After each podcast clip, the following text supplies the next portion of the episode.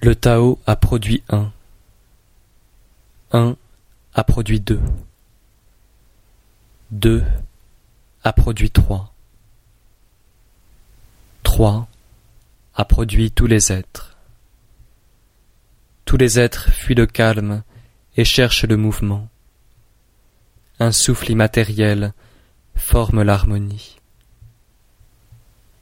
Ce que les hommes détestent, c'est d'être orphelin, imparfait, dénué de vertu. Et cependant les rois s'appellent ainsi eux-mêmes. C'est pourquoi parmi les êtres, les uns s'augmentent en se diminuant, les autres se diminuent en s'augmentant. Ce que les hommes enseignent, je l'enseigne aussi. Les hommes violents et inflexibles n'obtiennent point une mort naturelle.